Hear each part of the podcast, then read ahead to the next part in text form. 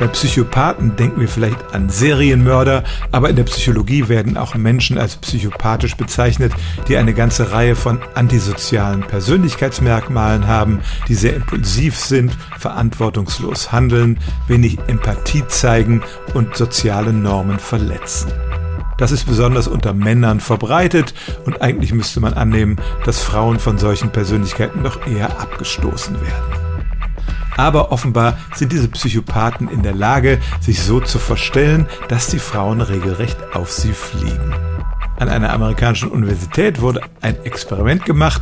Man hat zunächst mal männliche Studierende einen Fragebogen ausfüllen lassen und hat so ihren Grad an Psychopathie bestimmt.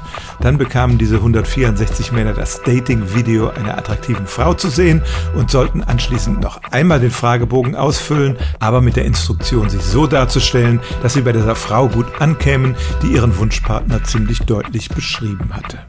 Alle Männer versuchten natürlich besonders begehrenswert zu erscheinen. Entsprechend veränderten sich ihre Werte auf dieser psychopathischen Skala. Aber die größte Veränderung war tatsächlich bei denen zu verzeichnen, die vorher als die größten Psychopathen identifiziert worden waren.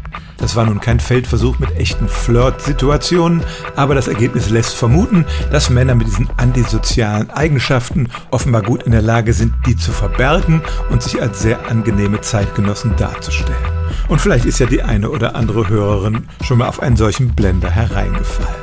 Also, es scheint tatsächlich so zu sein, dass Psychopathen in der Lage sind, ihre abstoßenden Charaktereigenschaften zu verbergen und sich dem anderen Geschlecht als Charmeure zu präsentieren. Stellen auch Sie Ihre alltäglichste Frage unter stimmt's at radio1.de.